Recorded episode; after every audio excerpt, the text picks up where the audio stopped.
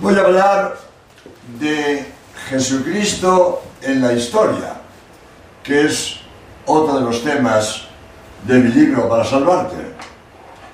Voy a leer algunos párrafos de lo que digo sobre este tema. La historia de Jesús no empezó con su nacimiento. Muchos siglos antes de que naciera él, hablaron de él los profetas. Miqueas, 730 años antes de nacer, dice dónde nacerá, en Belén.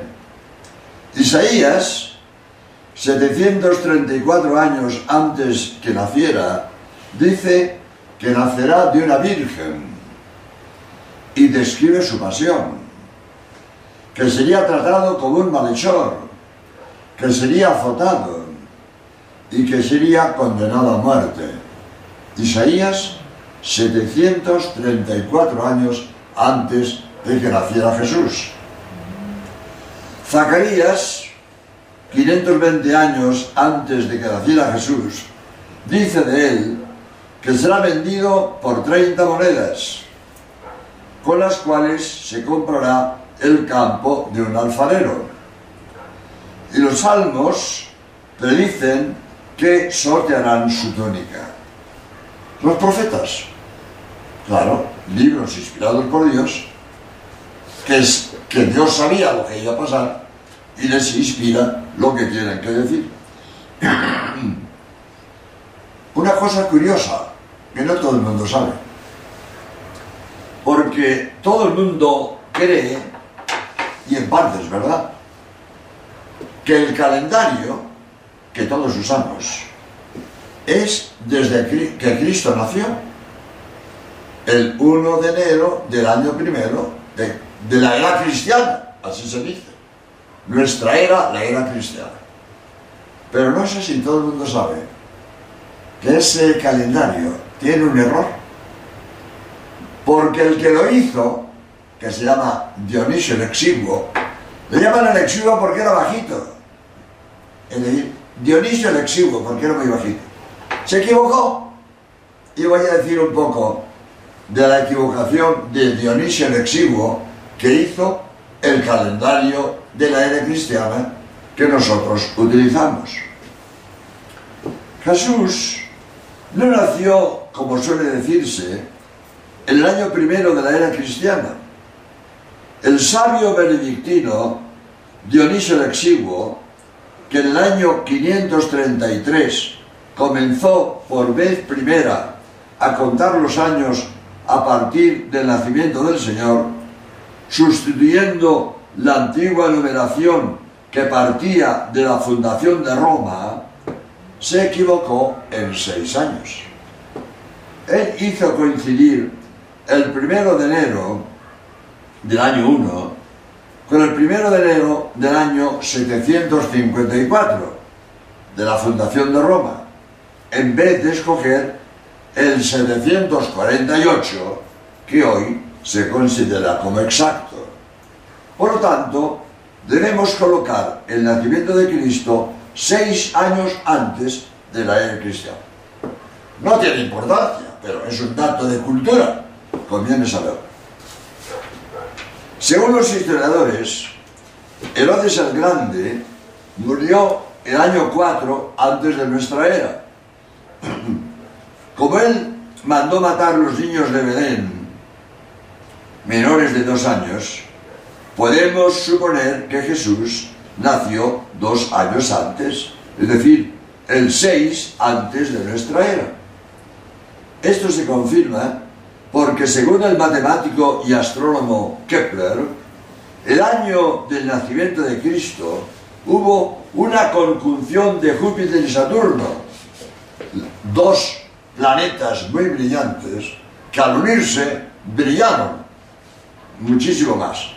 Es decir, se pusieron uno detrás del otro, lo cual provoca una luz intensa, muy visible en el firmamento y a la altura de las palmeras.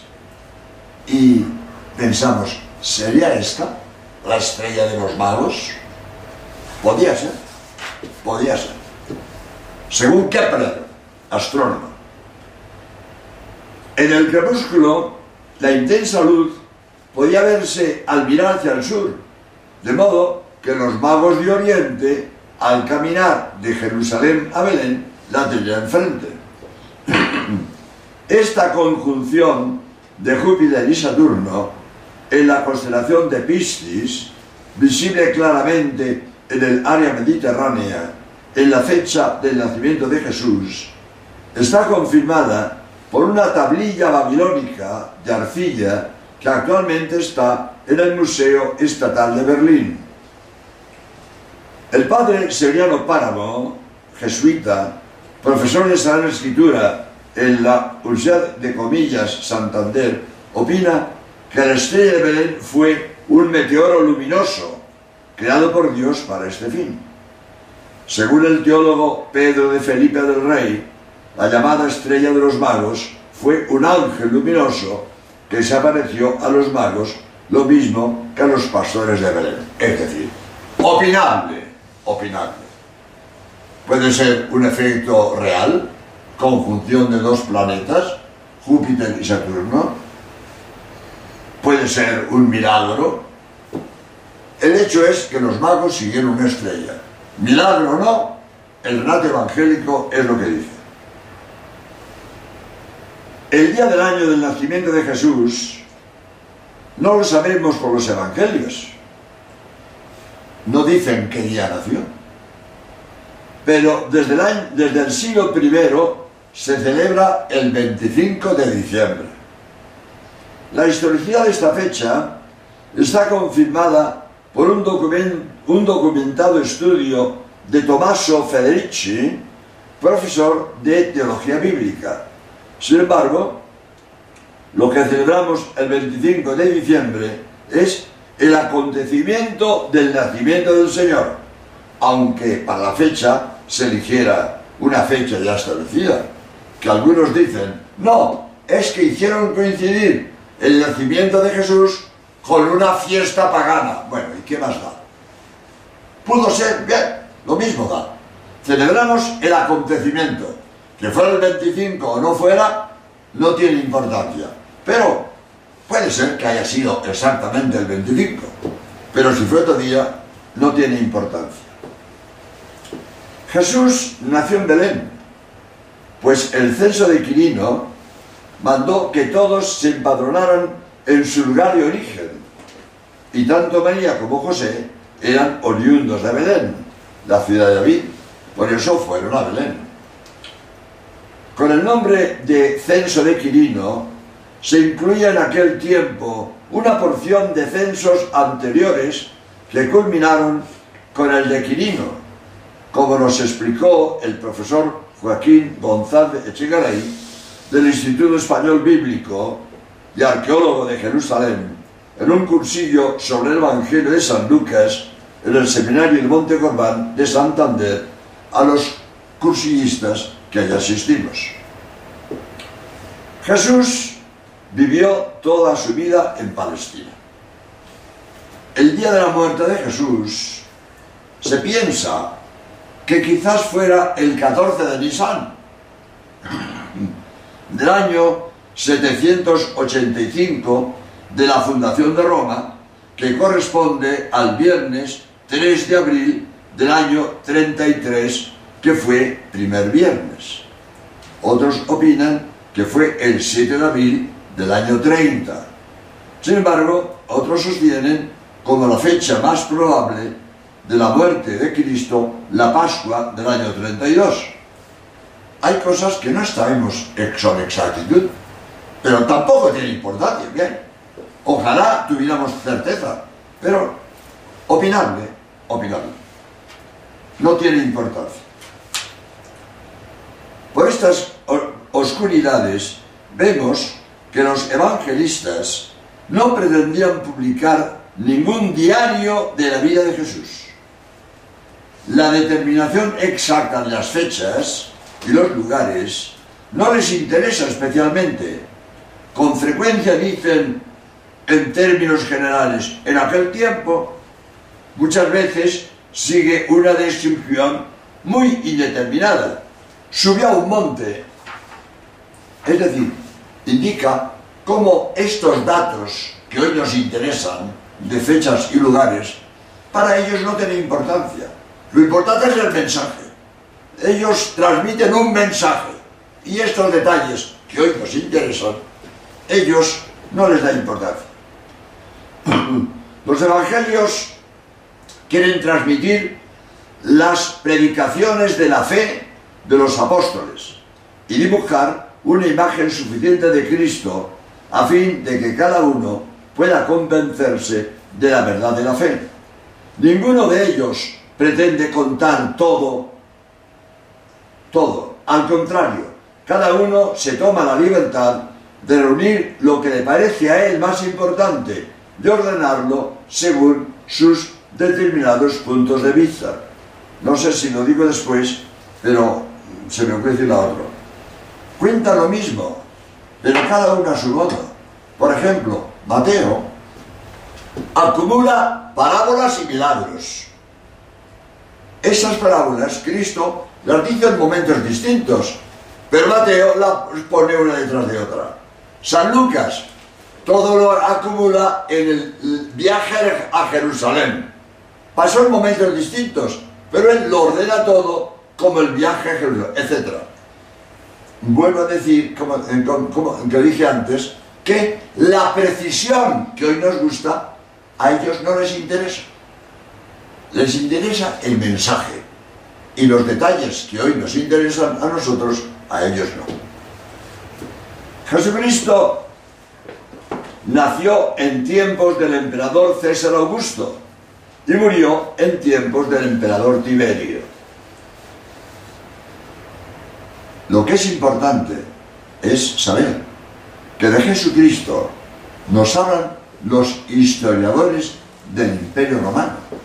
Yo suelo decir, cuando hablo de esto, es notable que los historiadores del Imperio Romano, que dominaba toda la civilización mediterránea, con la cantidad de gente importante que había en el Imperio Romano, ¿cómo le dedican a Cristo tres líneas, cinco líneas?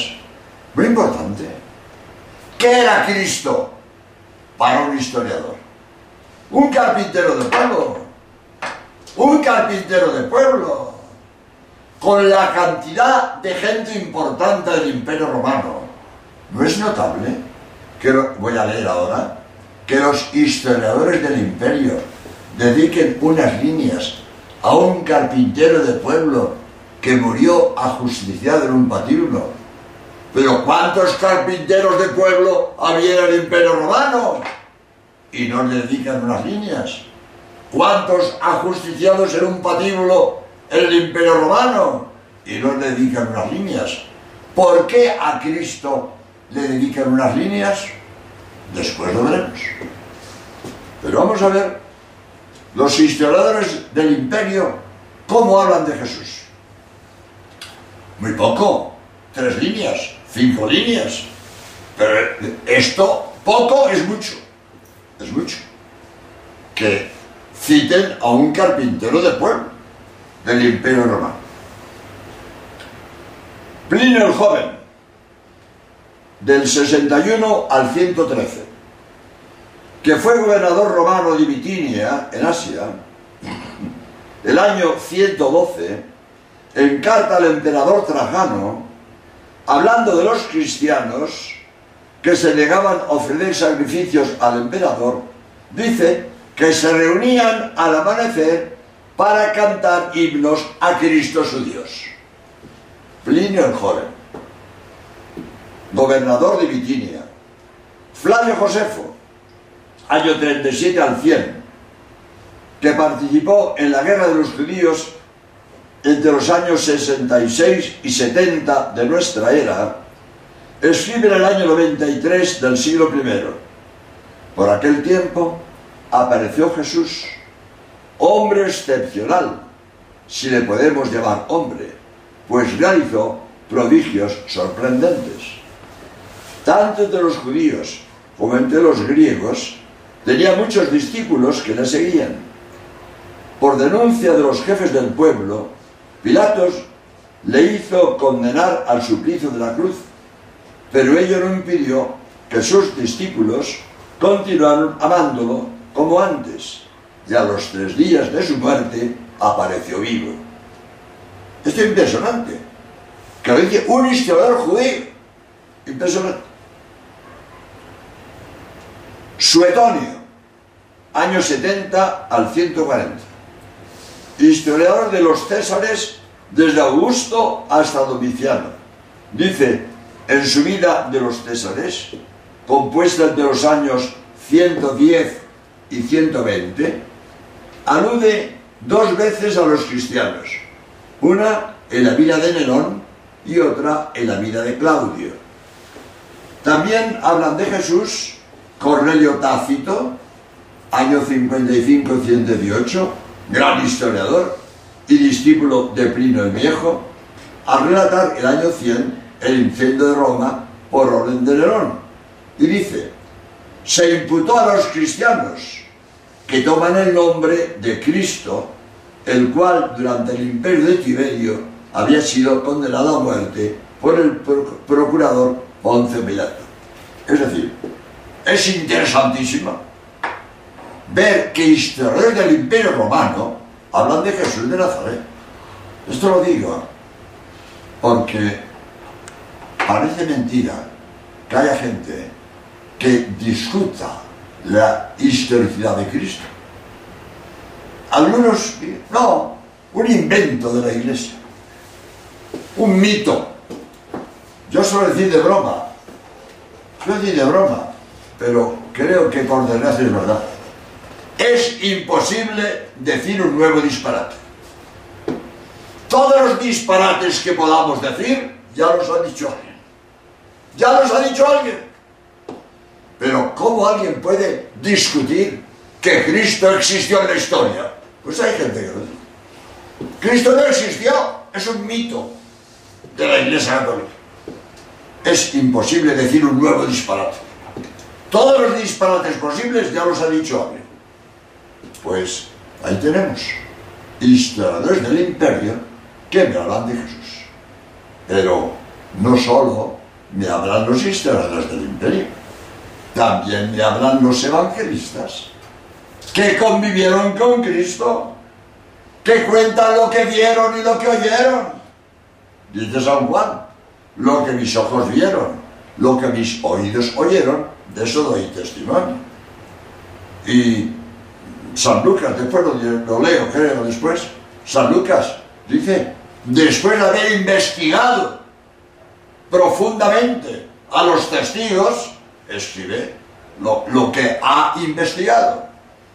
Tenemos la historia de Jesús escrita dos cosas, por testigos, por testigos y para testigos. Después de desarrollar esto, porque es muy importante. Los evangelistas, Mateo, Marcos, Lucas y Juan. Jesús enseñó de viva voz. Él no escribió. Jesús no escribió nada. En aquel tiempo la instrucción se confiaba a la memoria. La memoria eran los libros. No había libros. O muy pocos, vamos. La memoria se desarrolla inversamente proporcional a la escritura. Muchos se sabían la Biblia de memoria y la transmitían de viva voz, de generación en generación.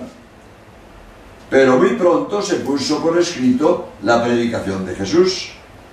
Probablemente el primer evangelio que se escribió fue el de San Marcos, transmitiendo la predicación de San Pedro. San Marcos fue a Roma con San Pedro, oyó la predicación de San Pedro y escribió lo que oyó a San Pedro. San Mateo y San Lucas quizás lo utilizaron para escribir el suyo, porque unos se, apoyan en los otros.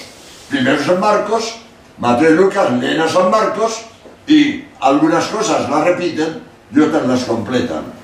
Y por fin el Evangelio de San Juan, que es el último que se escribió, que completa a los otros tres y omite algunas cosas porque ya las dicen los otros tres, aunque sean importantes.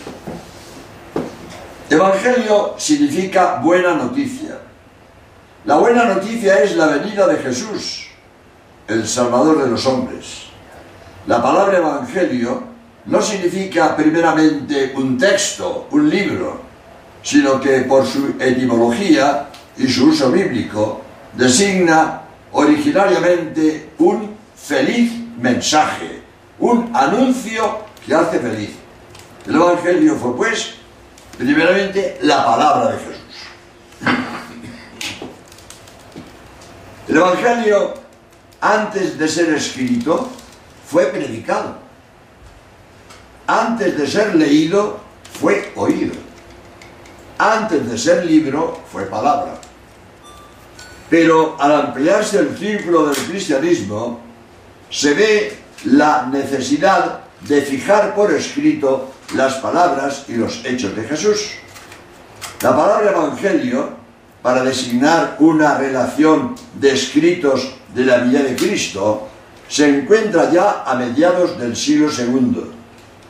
Los evangelios son libros escritos entre los años 40 y 100 por testigos oculares que cuentan lo que vieron y oyeron, o por quienes estuvieron en contacto con testigos presenciales. Dice San Juan, lo que hemos oído y lo que hemos visto con nuestros ojos, eso es lo que os anunciamos. Mateo y Juan fueron apóstoles de Jesús. San Marcos no fue apóstol, pero conoció a Jesús y acompañó a San Pedro en su apostolado de Roma. San Lucas entrevistó a quienes conocieron a Jesús. Dice San Lucas, puesto que muchos se han dedicado a componer el relato de los acontecimientos, tales como nos lo han transmitido quienes desde el principio fueron testigos oculares y los servidores de la palabra, me ha parecido también a mí que he investigado cuidadosamente todo desde los orígenes, hacer una narración ordenada. Y en el prólogo de los Hechos de los Apóstoles dice San Lucas, en mi primer libro ya os comuniqué fielmente lo que Jesús, Hijo de Dios, viviendo entre los hombres, hizo y enseñó realmente para la salvación de ellos, hasta el día en que fue levantado al cielo. Jesucristo, después de morir, resucitó al tercer día y ascendió al cielo. El Concilio Vaticano II afirma la historicidad de los evangelios. Dice el concilio, la Santa Madre Iglesia firme y constantemente ha creído y cree en los cuatro evangelios cuya historicidad afirma sin vacilar, transmiten fielmente lo que Jesús, Hijo de Dios, viviendo entre los hombres, hizo y enseñó realmente. La historicidad de los evangelios, además de ser clara para los católicos, es para los católicos una verdad de fe divina y católica. Más adelante digo, Mateo, que era publicano, se llamaba Leví, escribió el Evangelio en Judea y en hebreo, atendiendo principalmente a los judíos que habían creído en Jesús. Mm, el estilo de los evangelistas, de los evangelistas varía según el destinatario. Mateo escribe para judíos, tiene un modo de hablar. Marcos escribe para paganos, habla de otro modo. ¿eh? Por lo tanto, esto influye mucho en el estilo de los evangelios. que Mateo escribe para judíos en hebreo, atendiendo a los judíos que habían creído en Jesús. Marcos es intérprete de Pedro y escribió lo que había oído predicar a su maestro. Lucas, que era médico, natural de Antioquía de Siria, fue discípulo de Pablo y escribió lo que oyó a, a San Pablo. Juan fue apóstol, el único que mereció oír desde la cruz, he aquí a tu madre. San Juan, sobre historiador, es teólogo. A veces sube a unas alturas que es difícil de entender. El Apocalipsis es enigmático, es, de San Juan. A veces es difícil de entender a, San Juan. San Juan, eh, Juan busca siempre en su Evangelio probar la divinidad del, del Mesías. Por eso sus narraciones son premisas de la argumentación teológica. Los cuatro evangelios fueron profetizados mucho antes como prueba el libro de Ezequiel. A veces la gente pregunta por qué se representan los evangelistas con un ángel, con un toro, con un león. Lo voy a decir aquí. El rostro de hombre, Mateo, representa a Mateo que empieza su libro con la generación humana de Cristo. Por eso ponen un hombre. León representa Marcos porque da comienzo por la voz, por la voz como de león que clama en el desierto. Así empieza Marcos. El toro representa a San Lucas, que empieza su libro con el sacrificio del, del sacerdote Zacarías. El toro era un animal por excelencia para los sacrificios. Y el águila representa a San Juan, porque se remonta hasta el verbo divino. Además, estos libros se escribieron para contemporáneos de Jesús. Esto es muy importante. Los evangelios se escriben para una generación que conocía los hechos que allí se reveló. Ahora voy a contar una anécdota. Los evangelios se escribieron para contemporáneos de Jesús. Los hechos que narran eran conocidos de todos, bien por haberlos visto personalmente, bien por haberlos oído a quienes los vieron. No pudieron, por lo tanto, desfigurar nada la realidad, porque en este caso hubieran sido desmentidos y no hay huella alguna de estas rectificaciones. Voy a contar esta, esta anécdota. Es muy importante. Los evangelios se escriben para una generación que conocía los hechos. Cuando yo escribo un relato para testigos de un hecho, o digo la verdad o me rechazan el hecho. Y voy a contar una anécdota que me pasó a mí. La preparé, soy honrado, la preparé, pero me salió muy bien. Hablaba en Barcelona, hablaba yo en los talleres Vulcano, unos astilleros que están en el muelle de Barcelona. Mil hombres tenía yo delante, mil hombres. Yo hablaba un martes, porque el lunes era fe en Dios, martes era fe en Cristo. Y hablaba de los evangelios, hablando de la fe en Cristo.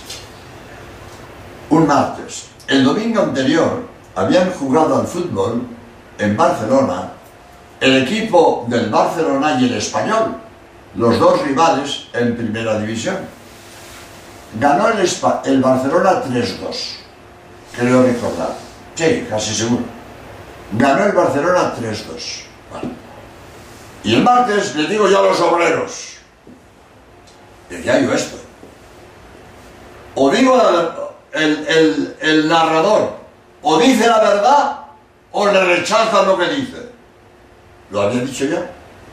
Y ahora le digo a los obreros, si yo escribo la crónica del partido del domingo y, y cuento cómo el español le metió 5-0 al Barcelona, y me callo.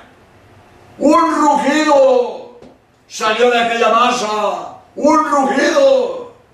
Porque mil hombres, cada uno hizo un comentario. ¿Qué ha dicho el cura? Que ganó el español Si ganó el Barcelona, si estuve en el partido, si oí por la radio, si me lo dijo un amigo. Cada uno dijo un comentario. Pero mil hombres, haciendo un comentario, un rugido. Digo, basta, basta, basta. ¿Os dais cuenta? ¿Os dais cuenta? Todos sabéis que ganó el Barcelona 3-2. Yo os digo que ganó el español 5-0, la que se arma. A los testigos de un hecho, o les digo la verdad o me rechazan el relato. Evidente. Pues los evangelios se escribieron por una generación que conocía los hechos. Y el próximo tema va a ser los manuscritos de los evangelios. La cantidad de copias que se hicieron de los evangelios, que no había imprenta. El que quería un libro se lo tenía que copiar a mano. No había imprenta. La cantidad de copias que tenemos de los evangelios. La gente veía en los evangelios también relatado lo que ellos conocían, que los copiaban a mano. Y no hay un solo documento que rechace los relatos evangélicos. Ni uno. Por eso, los evangelios son verdad. A eso vamos. Son verdad. Escriben testigos de los hechos para testigos de los hechos. Todas las garantías de que cuentan la verdad. Entonces, para nosotros es muy importante. Pero hay que tener en cuenta que los evangelios, aunque narran los mismos hechos y coinciden en lo fundamental, se diferencian en lo accidental. Cada uno cuenta las cosas a su modo. Si se hubieran propuesto engañar, no hubieran coincidido, a ver si lo digo bien, si cada uno por su lado se hubiera propuesto engañar, no hubieran coincidido tanto y si se hubieran puesto de acuerdo para engañar, se hubieran evitado la vida. Esto es. Si cada cual engaña por su lado, pues no hubieran coincidido tanto.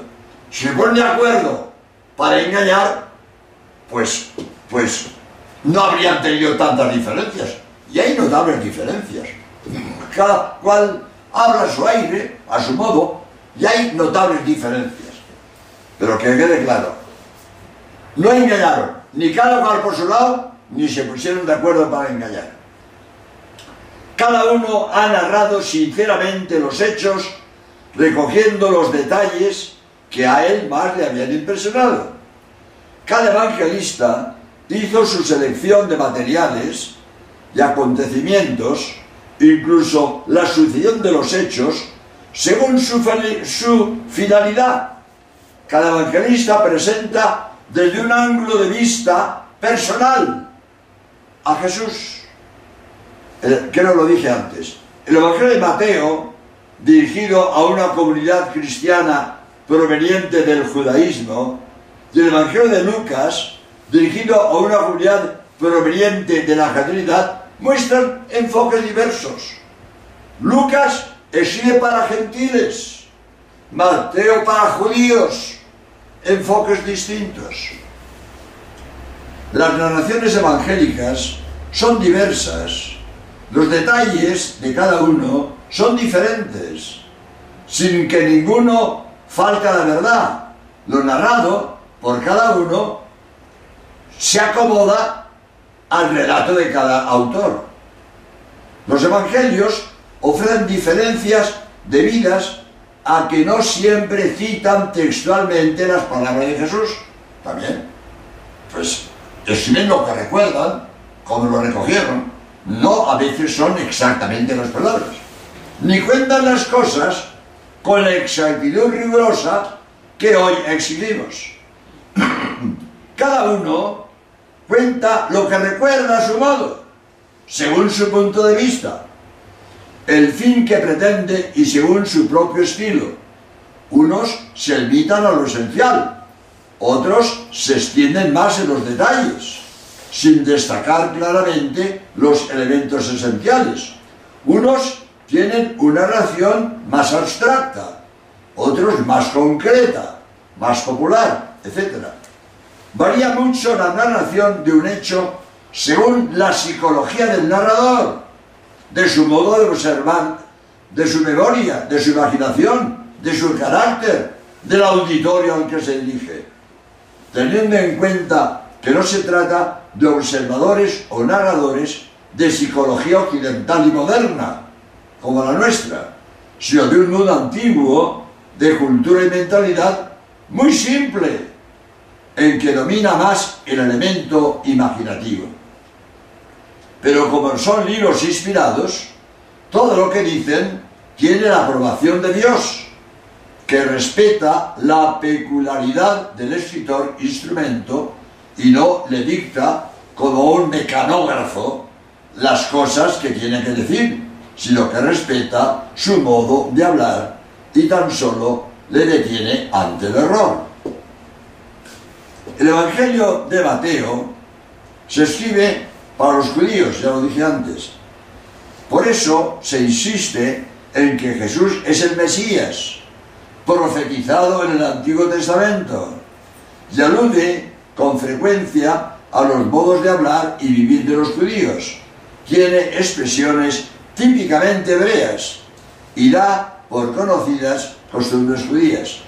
En cambio, el Evangelio arameo de Mateo, porque parece que Mateo escribió primero el Evangelio en arameo, después se puso en griego. El Evangelio arameo de San Mateo podría haber sido compuesto entre los años 40 y 50.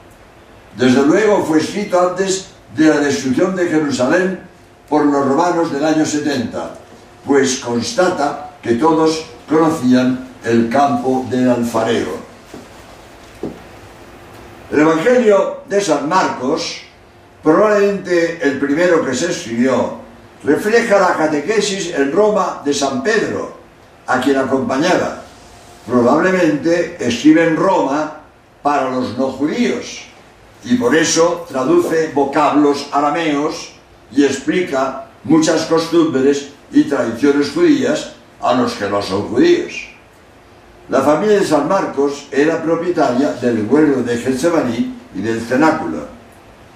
El Evangelio de San Lucas, compañero de San Pablo, por lo menos a partir del año 49, deja traducir la doctrina del apóstol San Pablo. Escribe para comunidades de cristianos de mentalidad griega, provenientes del paganismo. Por eso se insiste en que Jesús es el Salvador de todos los pueblos. Del Evangelio de San Juan, el último que se escribe, y completa a los otros tres. Y cuenta cosas que los otros omitieron. Es el más teológico de los cuatro. Se centra en la persona de Jesús. Voy a terminar con esta este párrafo. Los evangelios no son obra de historia en el sentido moderno de esta palabra. Los evangelistas no escribieron sus libros como un historiador actual puede describir un hecho histórico, investigado por él, con fechas concretas y itinerarios exactos. Los evangelios no son una sucesión de hechos cronológicamente narrados, sino una catequesis para la, para la fiel transmisión de la verdad cristiana. Pongo algunas modificaciones. Mateo, lo dije antes, justapone milagros y parábolas que han tenido lugar en momentos muy diferentes. Lucas ordena todo en el viaje a Jerusalén y a veces dice lo mismo de modo distinto. Pongo el ejemplo del letrero de la cruz. Dice Mateo, dice que el letrero ponía, este es Jesús, el rey de los judíos. San Marcos pone, el rey de los judíos. San Lucas, este es el rey de los judíos. San Juan, Jesús Nazareno, el rey de los judíos. Dice lo mismo, pero no exactamente. Cada uno a su. Bien, dicho todo esto, termino diciendo que lo importante es que sepamos que el Evangelio es la verdad, escrito por testigos de los hechos, que conocían los hechos, y para testigos de los hechos. Por lo tanto, no pudieron cambiar la realidad. Porque si lo que narran no es histórico, los testigos que conocían los hechos hubieran rechazado las narraciones. Y no hay ningún documento que rechace los relatos evangélicos. Y hay montones de documentos que apoyan los relatos evangélicos. Esto será el tema de, de una próxima intervención sobre los manuscritos que tenemos de los evangelios, que es otro tema muy interesante. Pues muchas gracias.